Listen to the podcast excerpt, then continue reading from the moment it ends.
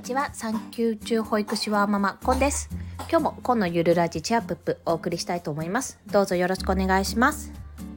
さて今回のこのネタクリスマスシーズンというかクリスマスがある週の初めに作った台本を作ったものなのでちょっと話がだいぶ遡ってしまうんですけども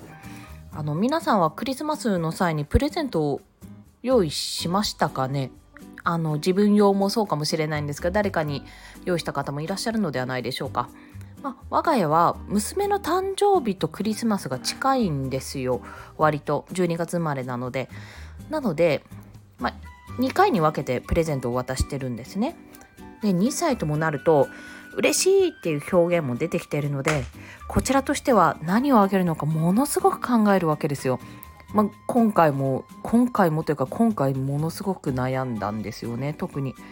まあ、結果として無事に買いましたし喜んでくれたので良かったんですけどね。でまあそこから、まあ、今日のテーマにつながるんですが今日のテーマは「子供はよく見てる」っていうテーマでお送りします。まあ、どうつながるかというところなんですけど今回あのプレゼントでままごとセットをいただいたんですよ。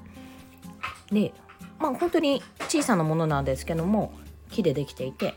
コンロとオーブンが一体化しているでフライパンとかお鍋とかがキットとしてついているキッチンなんですけどもうこれが娘のサイズにぴったりなんですよ。でしかももう大ハマりドハマりです本当うわーみたいな。でトントンとかジュージューとか言ってあのおもちゃのその木の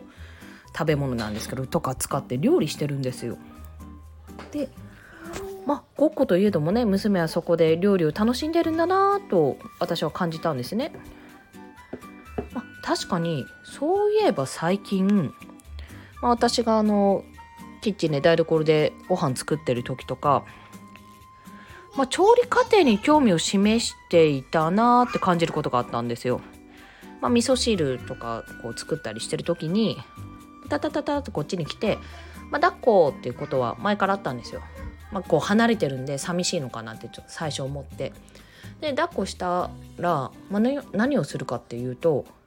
こう鍋の中とか見てるんですよね。じゃあこれキノコキノとかナッツとか言ってあ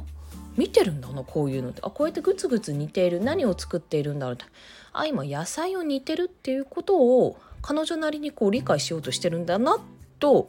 私は感じたんですよそこで。で、まあ、こちらも、まあ、一応どうせ抱っこして見てるんだったら説明しようと思って「あこれは昨日だね」とか「これは白菜って今日のお味噌汁だよ」って言って言ったのをちゃんと覚えてたんだなというそういうふうに感じました。なのでそのままごとセットをもらった時に「ぐちゅぐちゅ」とか言ったりあのまあ似ているものとか結構なんか洋梨とか煮ちゃってるんで洋梨とトマト一緒に煮てるんで美味しいのかな？まあなんかそういうことはあまり気にしてないと思うんですけどそうやって作ったりしてるんですがあ10、10の方はやっぱりフライパンでややってるとかそういうふうに区別はついてるのかな？たまたまかもしれないんですがあつけてるのかなってちょっと感じました。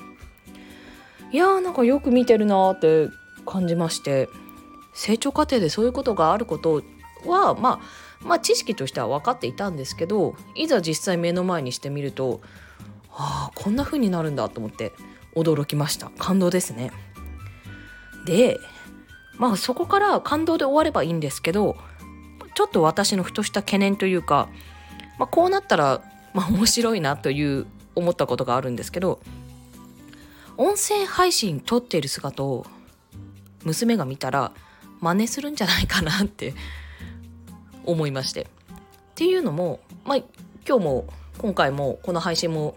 娘起きてる状態でやってるんですけどほらあの今小学生とかが YouTube のあのあの有名どころでいうヒカキンさんとかの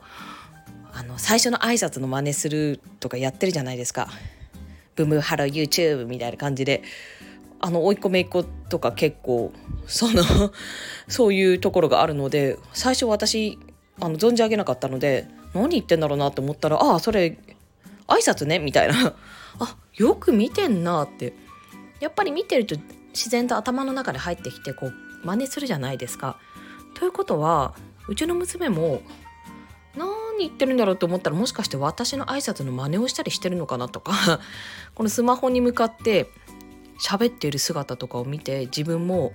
喋り出すのかなってちょっと思ってるんですよ。で特に女の子ってママの電話の声とかよく真似しませんでした？あはいこんですとかはいこんでございますとか まあ、コントは言ってないですよ。もちろん名字を言ってましたけど、旧姓使ってましたけど、私すっごいそういえば真似してたなっていうのを思い出して、あ、そうか、こういうのよく見てるし聞いてるんだなって改めて思ったんですよ。なので、ま、今何度か見ているので、娘ももしかして「こんにちは」って「探求保育ちはママこんでち」とか言い出したりするのかなって思ったらなんかもう想像しただけで可愛すぎるって 思って今の私の声だとちょっと伝わらないと思うんですけどももうたどたどしい言葉で言う娘可愛すぎみたいなちょっともし女の子親を男の子親でも全然いいと思うんですけど男の子でも私はめっちゃ可愛いと思うんですけどあのちょっとたどたどしいまだたどたどしい感じのお子さんをお持ちの方がいたら共感してくれるかなってちょっと感じてるんですね。まあ、そんな親バカ満開の想像話です。ただ、まあ、こうやって誰かに何かを伝えるという意味で音声配信を子供が子供自体が配信をやるっていうのも将来的にあるんじゃないかなって思いましたね。もしかするとすでにあるのかもしれないですし考えてみたらねあの YouTuber おもちゃの紹介してる子供の YouTuber さんもいらっしゃることなんで表現方法を実践して学んでみるっていうこと自体楽しいと思いますし、まあ、娘がやりたかったらいつかコラボかねもしかすると単独で